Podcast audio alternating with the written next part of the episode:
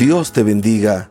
Soy el pastor Magdiel Taveras de la Iglesia Nuevo Testamento Central en Santo Domingo, República Dominicana. Este es el devocional 14 concerniente a la jornada del ayuno de Daniel. Aceptar la corrección. Versículo del día. El que atiende a la corrección va camino a la vida, el que la rechaza se pierde. Proverbios 10, 17.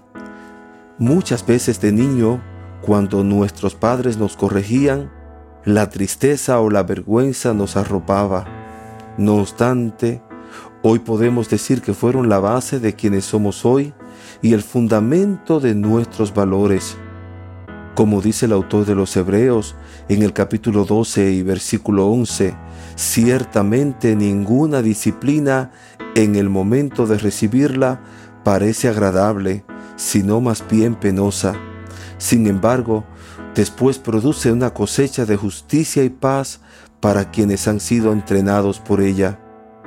De igual forma, el Señor nos enseña por su palabra que su corrección es por amor y para nuestro bien, de manera que aprendamos la lección de vida correspondiente y podamos avanzar y crecer conforme a su voluntad y de acuerdo con la forma que Él desea darnos, como dice Proverbios 3:17, porque el Señor disciplina a los que ama como corrige un padre a su amado hijo.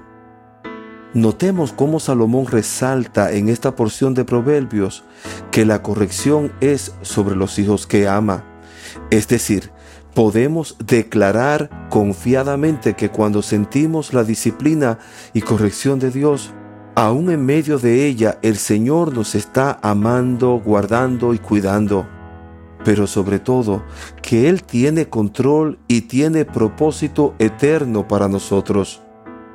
Es importante notar cómo al aceptar la corrección de Dios, cómo al no despreciarla o no ofendernos, traemos sensatez y sabiduría a nuestras vidas Así lo declara la palabra en Proverbios 19:20 que dice, escucha el consejo y recibe la corrección para que seas sabio en tu vejez.